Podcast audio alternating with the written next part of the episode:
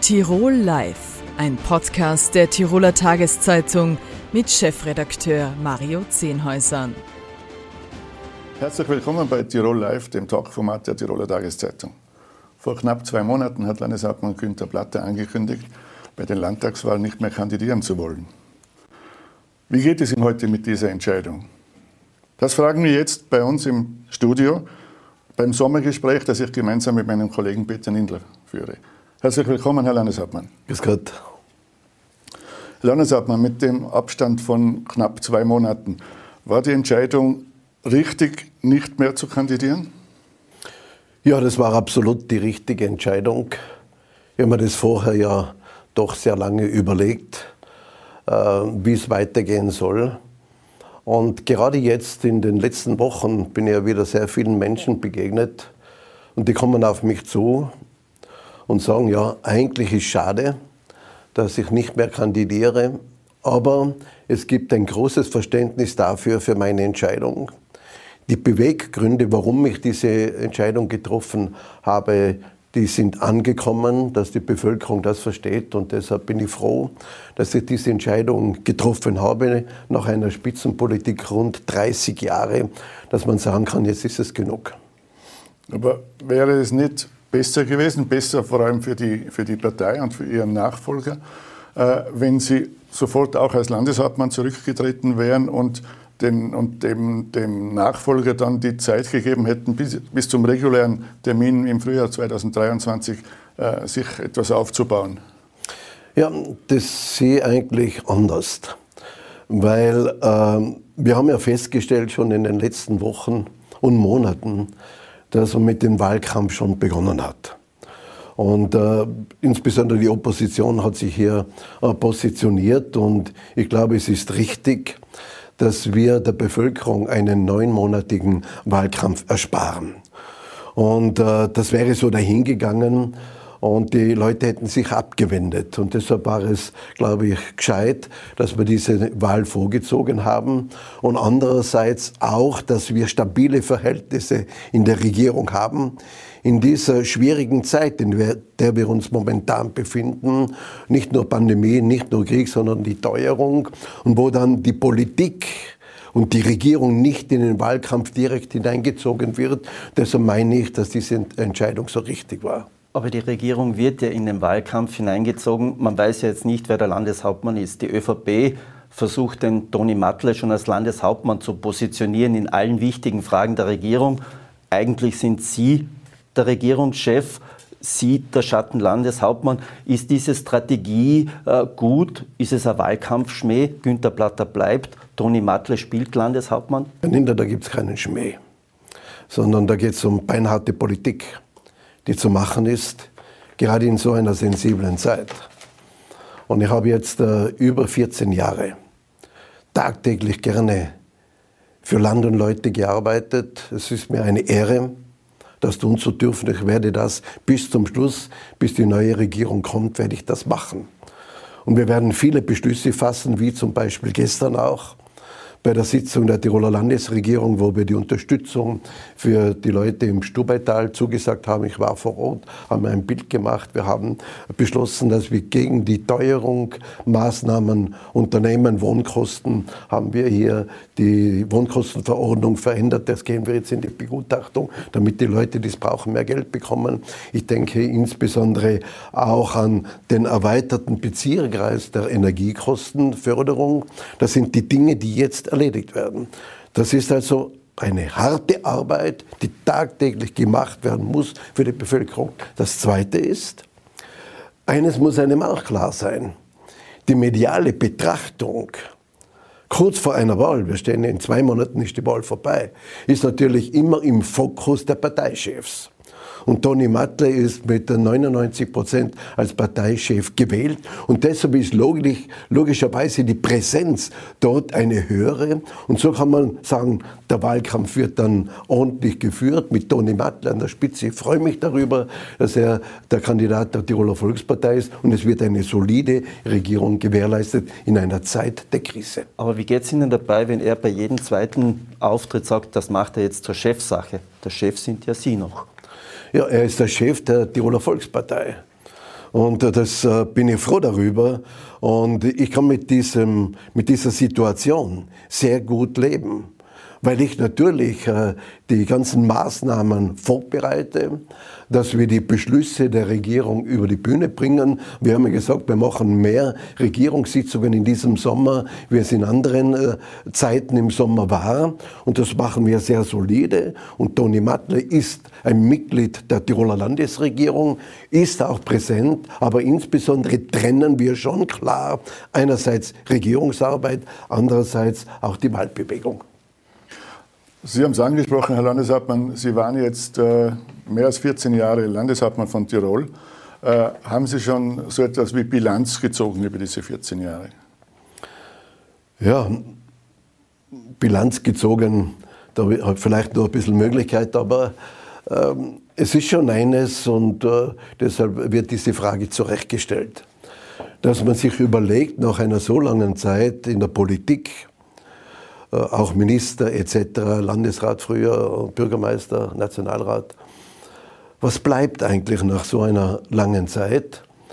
Und ich habe eigentlich immer, und das wissen die Medienvertreter ganz genau, immer wieder gesagt, ich will einmal ein Land überlassen, wo die Enkelkinder die gleichen Chancen haben wie wir jetzt. Und ich habe beim Landesparteitag das auch erzählt, diese Geschichte. Ich bin kurz vor dem Landesparteitag in Zams in meiner Heimatgemeinde auf den Berg raufgegangen, habe hinuntergeschaut auf dieses wunderschöne Land. Und dann habe ich mir gedacht, eigentlich haben wir es gut gemacht. Es werden auch unsere Enkelkinder ebenso gute Rahmenbedingungen haben, wie wir sie jetzt haben. Sind Sie davon überzeugt? Ich bin davon überzeugt, weil das Land gut aufgestellt ist, weil wir eine solide Finanzlage haben, weil wir einen starken Wirtschaftsstandort haben, weil wir ein gutes Bildungssystem haben und das mit Sicherheit mit einer guten Regierung, ich hoffe mit Toni Matle, so weitergeführt wird. Aber befürchten Sie nicht auch, dass bei vielen Leuten immer die letzten Jahre dann in Erinnerung bleiben. Die letzten Jahre waren ja sehr schwierige Jahre für Sie als Landeshauptmann, Corona-Pandemie, dann die Diskussion um Ischgl, äh, dann die Folgen von Corona mit Impfpflicht, mit Quarantäne, jetzt die Teuerung äh, befürchten. Und da hat es ja eine gewisse Zäsur gegeben. Oder haben Sie das nicht so empfunden? Vorher sehr beliebt, hohe Umfragewerte, jetzt die Zensur, äh, Umfragewerte gehen nach unten. Also ich glaube schon, dass durch die Pandemie eine Zäsur zustande gekommen ist. Ähm, weil diese Verunsicherung in der Bevölkerung, in den verschiedenen Phasen, Etappen der Pandemie und auch durch unterschiedliche Regelungen, wo man dann auch sagt, was gescheit oder weniger gescheit. Man ist ja teilweise im Blindflug unterwegs gewesen, aber nicht nur wir in Tirol, sondern in Österreich und aber auch weltweit, wobei es uns in Tirol ganz hart getroffen hat. Wir sind zuerst dran gewesen gewesen mit der gesamten Situation. Ja, da gibt es natürlich eine Verunsicherung und auch in der Politik eine Zäsur. Und so im Nachblick, wenn ich mir das so anschaue, was sich jetzt da in der Pandemie alles getan hat, äh, möchte ich schon sagen, wir müssen uns schon genauer überlegen, wie ist denn die politische Kultur im Land. Weil so wie die politische Kultur im Land ist, das färbt sich dann auch auf die Gesellschaft ab. Wir haben da riesige Verantwortung. Und deshalb müssen wir schon überlegen, wie geht die Politik mit sich selbst um? Wie gehen wir mit der Bevölkerung um? Und wie geht die Bevölkerung mit der Politik um? Man darf nie vergessen, und ich habe das am eigenen Leib deutlich äh, verspürt, dass eigentlich hinter jedem Politiker auch ein Mensch steht und eine Familie. Und deshalb hat es schon Gemütsbewegungen gegeben, einerseits bei der Bevölkerung durch Verunsicherungen, aber auch bei den verantwortungsvollen Politikern. Der Vorarlberger Landeshauptmann hat äh, sich eine Auszeit genommen, gerade weil Sie gerade den, den Menschen hinter den Politikern ansprechen. Äh, wäre das auch für Sie eine, eine Option gewesen, eine Auszeit nehmen? Ja, das ist, glaube ich, eine andere Situation, was Vorarlberg betrifft. Ich wünsche dem Markus Wallner, der ein sehr guter Landeshauptmann ist, alles Gute. Aber ich, meine, ich habe ein Alter von 68 Jahren. Äh, da sind die Voraussetzungen schon etwas anders. Ähm, und ähm, die Heftigkeit, äh, die in der, in dieser Auseinandersetzung gespürt habe. Es war natürlich äh, sehr entscheidend auch äh, die Situation in der Familie, in meinem persönlichen Umfeld auch diese Morddrohungen, der Autokrosser etc.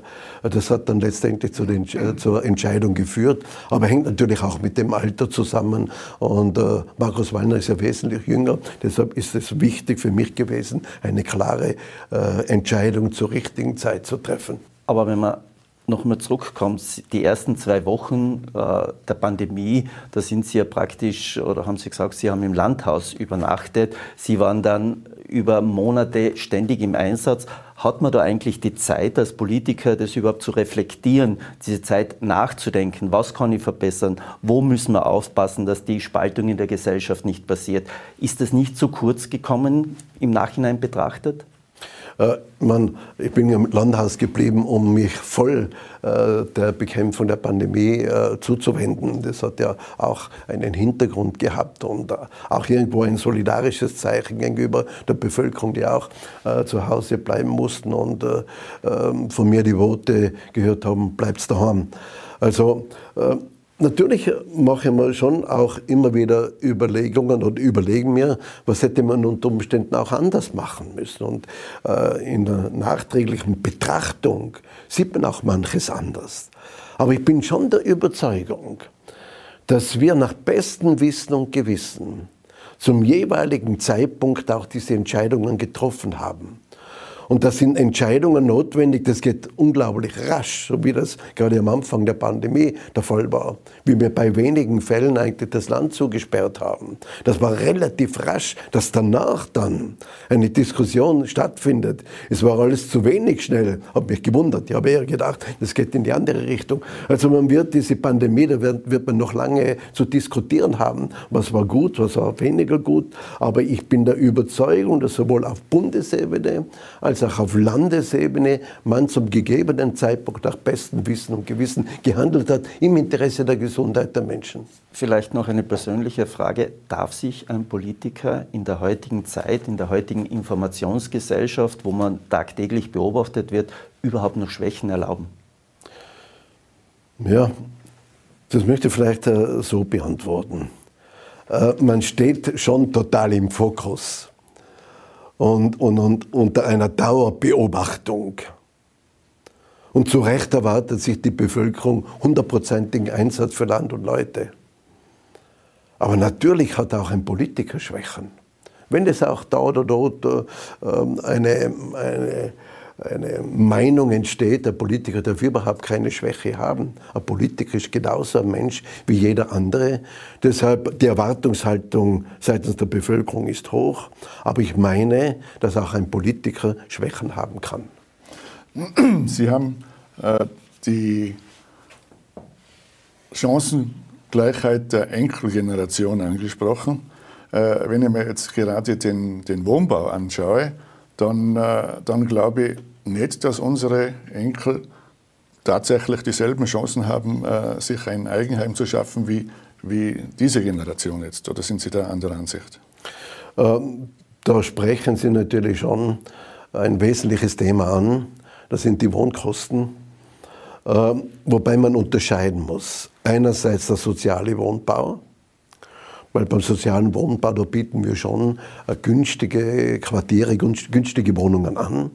Aber dann im freien Markt wird es schwieriger. Ist auch nicht leicht dort einzugreifen, aber dieses Phänomen haben wir nicht nur in Tirol, sondern in Salzburg ebenfalls, auch in anderen Bundesländern. Und da ist man ja tagtäglich dran, an verschiedenen Schrauben zu drehen, wir versuchen hier auch mit Leerstandsabgabe äh, zu arbeiten. Wir haben viel zu viele Wohnungen, die leer stehen. Und äh, deshalb ist es auch wesentlich, dass wir mehr Kompetenz in die Länder bekommen. Weil ich sehe das auch manchmal so, wenn ich heute eine Wohnung mehr erworben habe, zum Beispiel in Innsbruck, damit ein Kind später dann studieren kann und ich habe eine Wohnung für das Kind zur Verfügung und ich lasse niemand reingehen, weil ich Sorge habe, man bringt jemand nicht mehr raus. Also da, da geht es auch darum, dass wir bundespolitisch manche Veränderungen äh, zustande bringen müssen. Aber es sind eine Summe von Maßnahmen, die wir unternehmen. Aber ich glaube, unser Glück ist, dass äh, zu 100 Prozent, uns die Wohnbauförderung gehört. Also wir haben das nicht verscherbelt wie andere, uns gehört die Wohnbauförderung. Deshalb haben wir viele Steuerungsmöglichkeiten. Aber ja, es stimmt, das Wohnen ist zu teuer. Und äh, deshalb wird man weiterhin Maßnahmen unternehmen müssen, damit sich diese Rahmenbedingungen verbessern. Noch eine Frage zum, zum Abschluss zum Thema Bilanz. Äh, gibt es Projekte oder Dinge, die Sie ganz gerne noch realisiert hätten, wo Sie jetzt aber nicht mehr dazukommen? Ja, ich glaube, wir haben doch sehr viel weitergebracht. Wir haben viele Grundsteine gelegt, Pfeiler eingeschlagen. Äh, wobei ich die Bildungspolitik im besonderen Maße auch erwähnen möchte. Ähm, andere Bereiche wie starker Standort, damit die Menschen Arbeit haben etc., sozialer Friede, der mir immer ein besonderes Anliegen ist. Aber natürlich äh, hätte ich gerne eine Trendwende bei der europäischen Verkehrspolitik zustande gebracht. Weil äh, da sind wir immer noch weit hinten. Und man muss hier wirklich vehemente Maßnahmen setzen, wo sich die Wirtschaft ja sofort einstellt und die Industrie. Man muss nur die richtigen Leitplanken stellen. Und das ist leider noch nicht gelungen. Ähm, ich spüre aber, dass es jetzt doch eine Bewegung gibt, insbesondere in Bayern, wo wir ja doch immer wieder angefeindet wurden aufgrund unserer Maßnahmen. Wir haben intensive Kontakte mit Bayern. Toni Matle mit dem Verkehrsminister, Ingrid Philippe in ihrer Zuständigkeit und ich auch mit Markus Söder.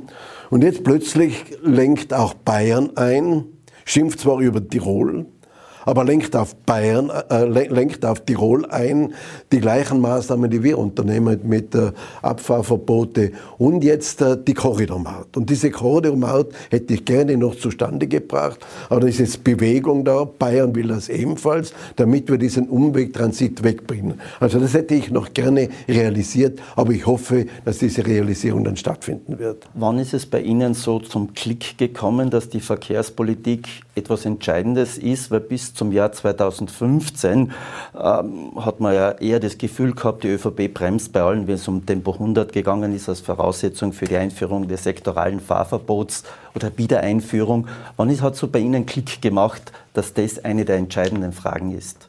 Ja, ähm wenn man tagtäglich gesehen hat, wie dieser Lkw-Verkehr immer noch mehr gestiegen ist, angestiegen ist, plötzlich sieht man ja, wenn das alles so weitergeht, diese Tendenz, dann haltet es das Land nicht mehr aus. Die Leute halten es nicht mehr aus. Die Umwelt hält es nicht mehr aus. Also das ist schon dieses Faktum gewesen. Andererseits äh, auch die Tatsache, dass wir Gott sei Dank, auch zu meiner Zeit, mit dem Beginn des Brenner Basistunnels, äh, dass wir den zustande gebracht haben. Und ich habe mir gedacht, ja, jetzt parallel dazu braucht es die begleitenden Maßnahmen. Denn der Brenner Basistunnel ist ein ganz wichtiges Instrument, eine ganz wichtige Infrastruktur, die beste Infrastruktur, die man nur haben kann. Und die EU äh, unterstützt das mit 40 Prozent. Das ist ja sensationell. Aber da brauche ich auch die begleiteten Maßnahmen, damit auch dann effizient diese Infrastruktur genützt werden kann. Aber Tatsache ist, das ständige Steigen des Lkw-Verkehrs jährlich, das war das Entscheidende. Ganz anderes Thema jetzt, Herr Landeshauptmann. Äh, Sie waren immer sehr loyal zu Sebastian Kurz, haben ihn bis zum Schluss äh, verteidigt.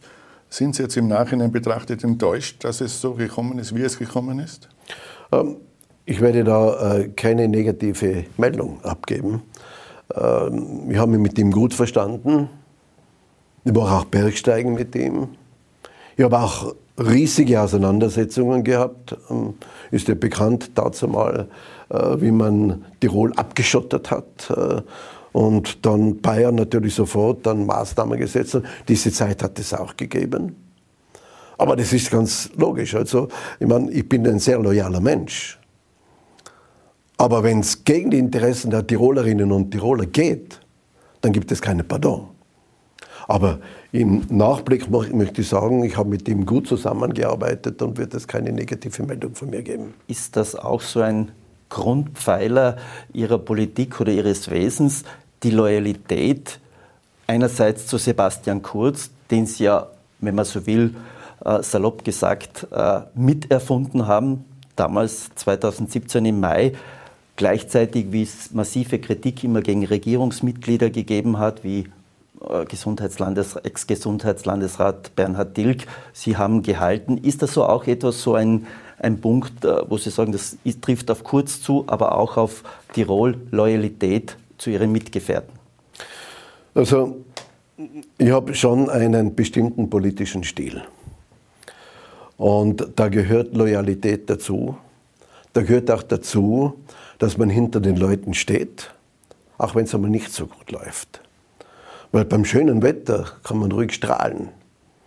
Aber es gibt nicht immer nur Sonnenschein in der Politik, sondern es gibt ganz schwierige Zeiten, wo ein Politiker das Beste versucht, Politikerin, aber plötzlich dann auch im medialen Feuer steht. Und gerade dort kommt es darauf an, welche Qualität habe ich als Führungspersönlichkeit. Stehe ich hinter den Leuten oder stehe ich nicht hinter den Leuten? Und das ist für mich klar, Loyalität ist wichtig, aber es darf nicht gegen die Interessen der Tirolerinnen und Tiroler gehen. Ein zweites. Mir war es in der Politik immer sehr wichtig, dass ich ordentlich mit den Menschen umgehe. Mit allen Politikerinnen und Politikern einen ordentlichen Stil. Ich wollte nie irgendjemand persönlich beleidigen. Weil ich mir gedacht habe, ja, habe ich das nötig, irgendjemand persönlich zu beleidigen, sondern ich versuche nur, mich inhaltlich auch zu matchen. Dass man äh, schaut, wer hat die besten Ideen. Und das war eigentlich immer etwas, was mir sehr wichtig war, aus folgendem Grund. Wenn wir nämlich diese Verrohung der Sprache zulassen in der Politik, die leider teilweise schon da ist, insbesondere von der Wiener Ebene her, was für ein Bild gibt es für die Gesellschaft? Und wenn ich immer wieder predige, wir brauchen den sozialen Frieden, das ist die Grundvoraussetzung dafür, dass sich ein Land ordentlich entwickeln kann und ich selber die Menschen persönlich beleidige. Das kann es nicht sein. Und deshalb ist es ein bestimmter Stil und ich bin froh, dass ich diesen Stil auch immer so gehabt habe. Wie ist denn das Verhältnis jetzt zwischen Tirol und der Bundesregierung?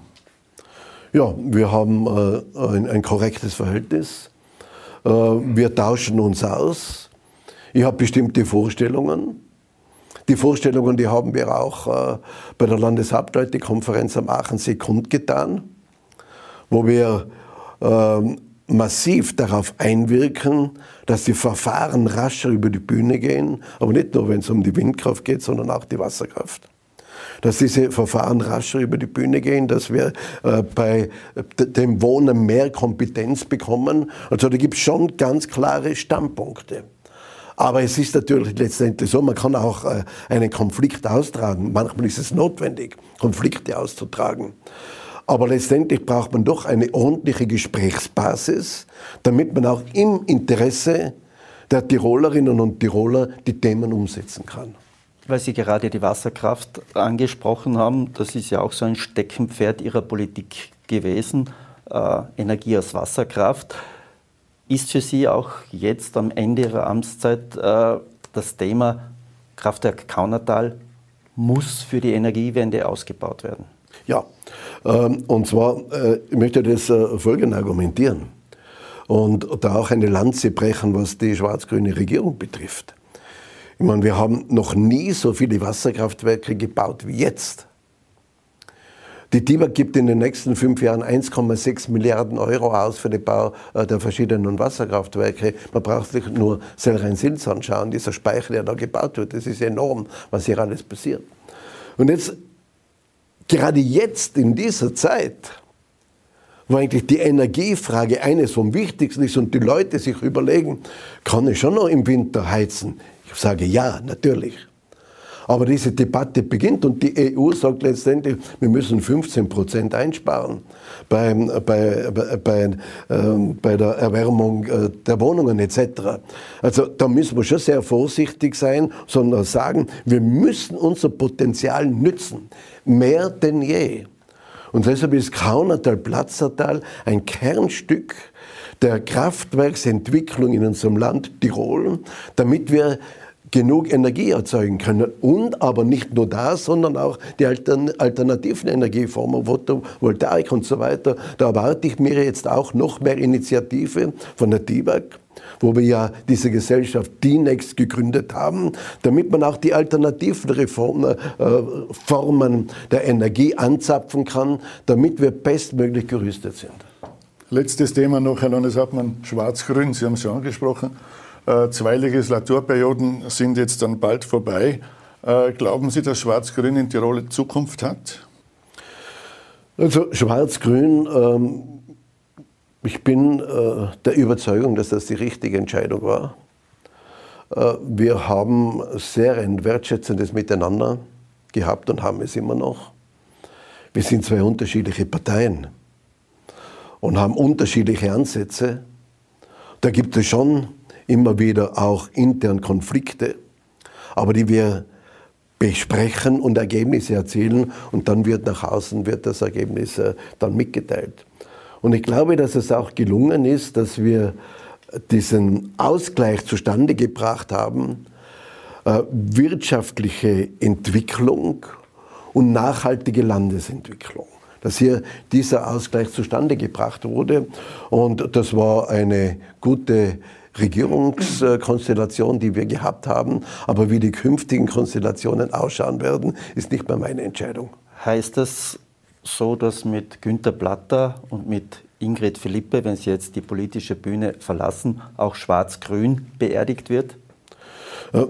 Wenn man jetzt den Wacker Innsbruck anschaut, also das kann man jetzt dann nicht vergleichen, aber nur ist mir es momentan eingefallen, weil damals, wie Schwarz-Grün gegründet wurde, hat man immer mit den Wackerfarben, also hier äh, irgendwo gespielt, medial gespielt, aber, und, und habe ich ja selber gesagt, äh, Schwarz-Grün rockt, habe ich nach einem Jahr gesagt, aber, aber äh, das möchte ich jetzt momentan überhaupt nicht vergleichen mit der Situation im Fußball. Was, finanziell auch besser da.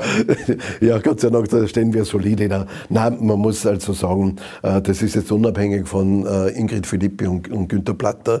Da ist äh, alles offen und das werden jene entscheiden, die dann die Entscheidungsbefugnis haben. Herr Landeshauptmann, wir bedanken uns für das Gespräch. Herzlichen Dank, danke.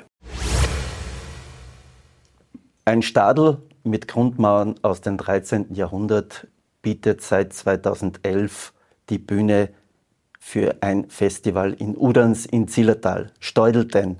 Eine Mischung aus Theater, Kabarett und Musik. Hakon Hirzenberger ist künstlerischer Leiter und zugleich Regisseur. Manuel Witting spielt heuer im Stück von Max Frisch Biografie ein Spiel die Hauptrolle. Beide begrüße ich jetzt bei mir im Studio. Herzlich willkommen. Danke vielmals. Dankeschön für die Einladung. Bitte, Herr Hirzenberger, Udans in Zillertal.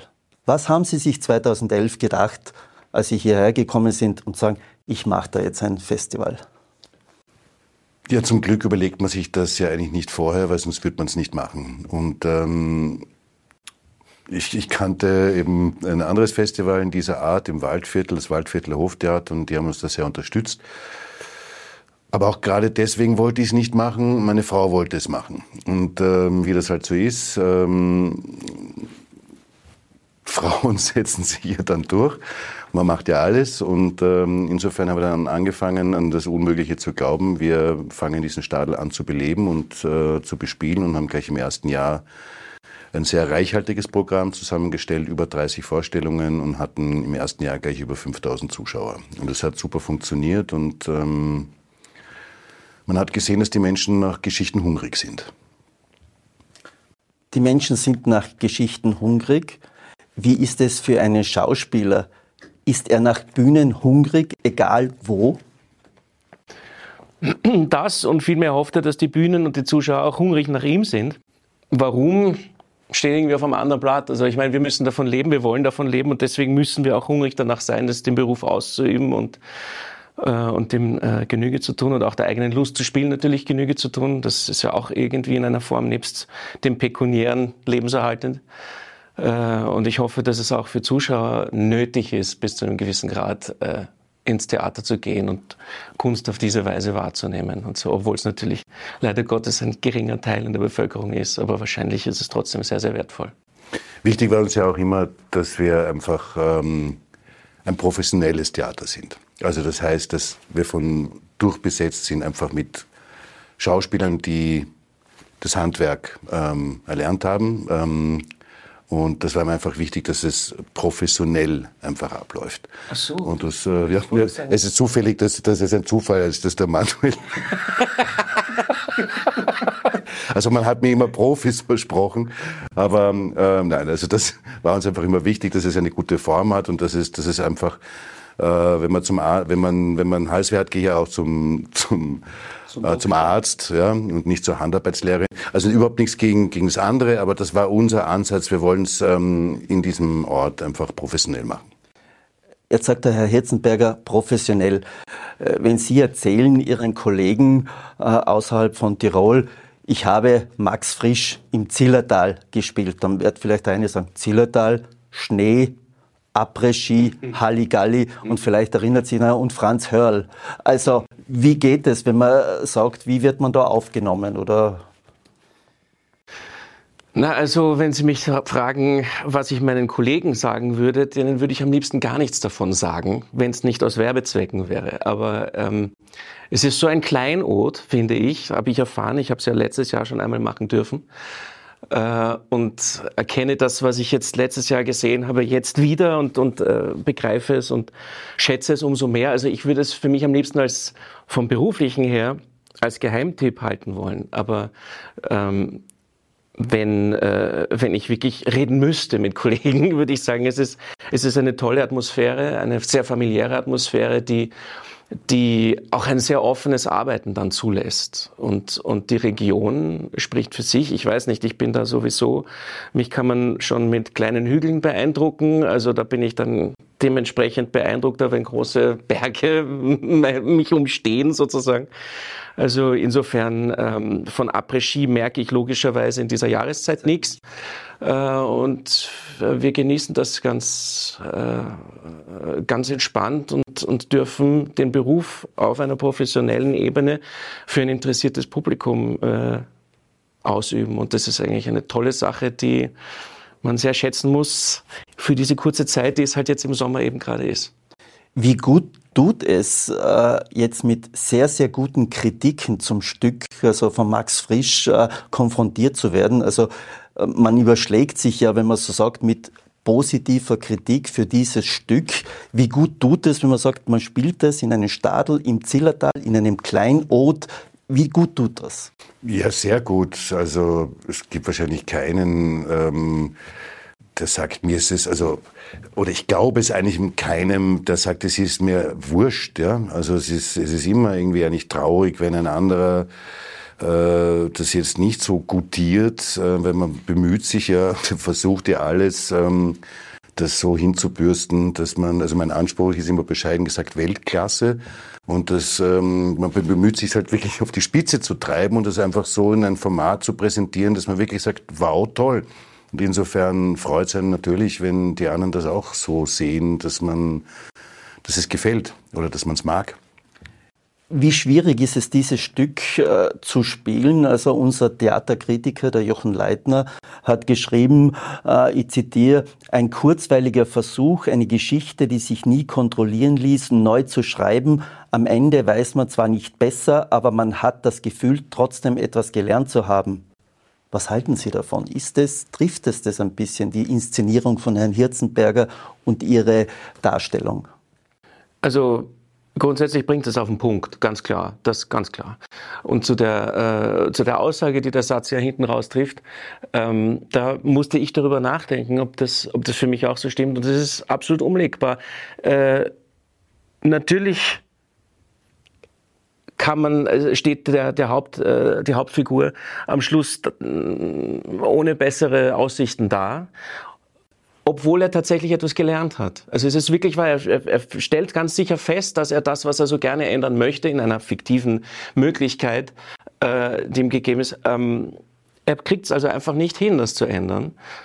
Und ich glaube sehr wohl, dass man, wenn man diese Möglichkeit hätte als Mensch, dass man, dass man mit einer Conclusio für sich daraus hervorgehen kann, auch wenn die Conclusio selbst einem nicht unbedingt hilft, gleich zu wissen, was mache ich also jetzt stattdessen. Ich mache eine Erfahrung, ich mache eine ganz deutliche Erfahrung, wenn ich ein solches Spiel wirklich durchspielen könnte. Und die wird mich wahrscheinlich dann erst mit, keine Ahnung, Meditation und viel Spaziergehen zu irgendetwas bringen. Aber ein Vorgang würde ganz sicher stattfinden. Insofern würde ich sagen, dass das absolut richtig ist. Wie oft denkt man daran, im wahren Leben zu sagen, hätte ich etwas ändern können? Hätte ich die Chance gehabt? Was wäre, wenn? Ich denke ganz viel über, über solche Sachen nach, aber eigentlich nie sehr ernst. Also ich, ich mit einem Augenzwinkern oder mit, mit einem Lächeln, dass es ja nicht geht und dass es ganz viele Dinge gibt, die ich, wenn ich das eine ändern könnte, mitändern würde und die ich dann nicht mehr hätte. Und diese, diese Einbußen, die würde ich, glaube ich, bei so vielen Dingen nicht tragen wollen, äh, dass ich ganz froh bin, dass es nicht geht. Und insofern mit diesem Schmunzeln, wenn man mit diesem Schmunzeln darauf schaut, kommt man dann auch an den Punkt an, wo man sagt, es ist eigentlich tatsächlich auch eine Komödie. Eben, Max Frisch hat ja gesagt, äh, eigentlich, das ist eine Komödie. Sind Sie mit dem Anspruch herangegangen? Ich meine, viele vielleicht, wenn man so äh, hernimmt, kennen vielleicht das Spiel äh, oder den, den, die Kinofilme Zurück in die Zukunft, wo man auch versucht, etwas zu ändern. Aber wie sind Sie da herangegangen? Wie geht ein Theaterregisseur an dieses Thema heran? Zunächst beim, beim Steudelten äh, gehe ich eigentlich immer darüber hinan, wer könnte es spielen. Und das ist, äh, das ist, äh, das ist eigentlich immer die, eine der schwierigsten Entscheidungen, weil ich finde, äh, die Besetzung ist fast 50 Prozent bis 70 Prozent der Inszenierung. Das ist ganz wichtig, wer das spielt. Und ähm, das ist mal so die Zentralfigur. Das war in dem Fall eigentlich für mich klar. Das ist äh, der Manuel. Und weil wir auch letztens so, so eine wunderschöne Arbeit hatten, auch diesmal wieder ein, ein, eine Freude, ja, mit Manuel zusammenzuarbeiten.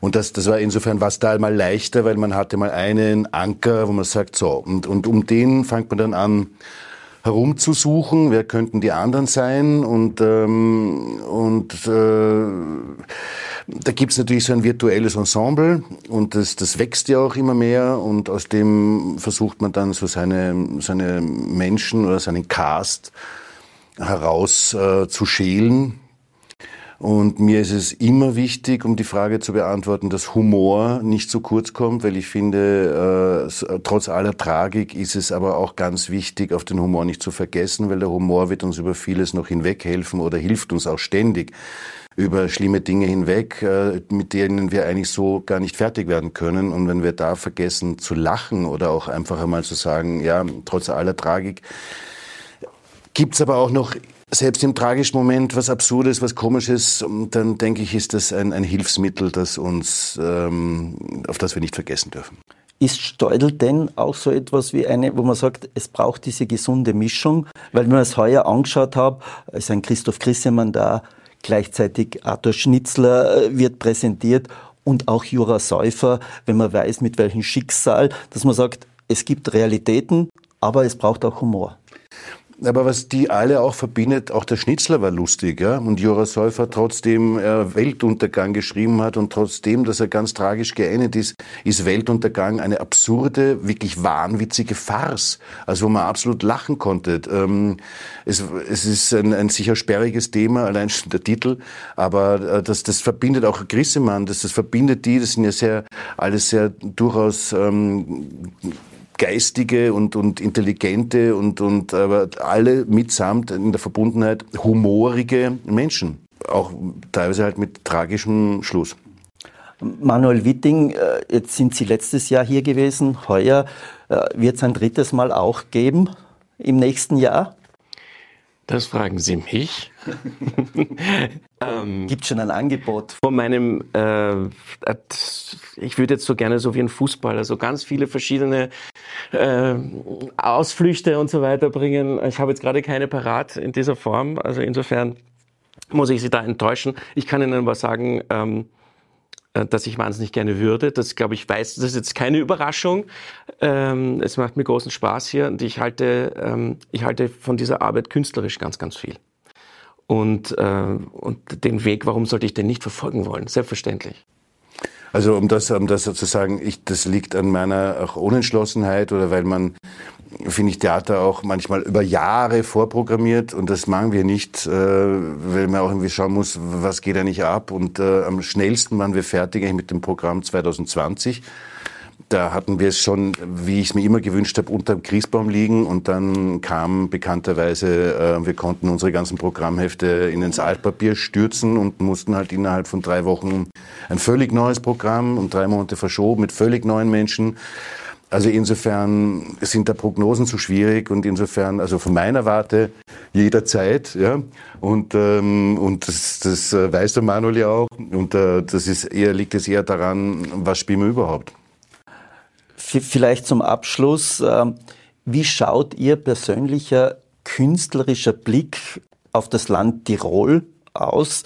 Sie sind ja sehr häufig, wenn man will, seit 2011 hier, verbringen sehr viel Zeit hier. Sie jetzt auch. Wie schaut dieser künstlerische Blick oder wenn man so der Adlerblick auf dieses Land Tirol aus? Ja, leider Gottes ist es bei mir ein Tunnelblick und kein Adlerblick momentan gewesen, weil ich halt sehr in die Arbeit verstrickt war äh, und mal schauen muss, ob ich noch lang genug hier sein werde, um vielleicht noch was anderes zu entdecken für mich. Ähm, also für mich ist es ein absolutes Neuland, leider Gottes. Noch, abgesehen von den Sachen, die im Steudelten passieren. Ja, aber angeblich gibt's ja noch mehr als nur Steudelten, sagt man. Ich glaube schon, ein bisschen gibt's ja schon mehr. Nein, ich verspüre schon eine große Vielfalt. Ähm, das Problem an der Vielfalt ist ja auch immer auch schlussendlich Zeit oder Kunst äh, braucht ja auch Zeit, um sie äh, zu konsumieren, zu, zu genießen, darüber nachzudenken. Ähm, das stimmt, ich bin seit 2011 da, aber wenn ich da bin, ähm, bin ich auch sehr verhaftet mit Steudelten. Das ist ja auch irgendwie das, das Paradoxe an der Kultur oder Kunst, dass man dann sich so auf das konzentrieren muss, was man gerade macht, weil sonst wird das nichts. Und ich bin ja auch dann sonst, äh, wenn wir das nicht machen, wieder viel unterwegs und ähm, weniger da. Also ich, ähm, ja, ich verspüre eine Vielfalt und ich hoffe, dass ich da auch irgendwann wirklich genügend Zeit habe, um diese Vielfalt zu genießen. Herr Hirzenberger, Herr Witting, vielen Dank für das Gespräch. Das war für heute Tirol Live, wie immer nachzusehen auf dd.com und wo überall Sie auch sind, vielleicht auch bei Steudel denn davor, als Podcast anzuhören. Tirol Live, ein Podcast der Tiroler Tageszeitung. Das Video dazu sehen Sie auf tt.com.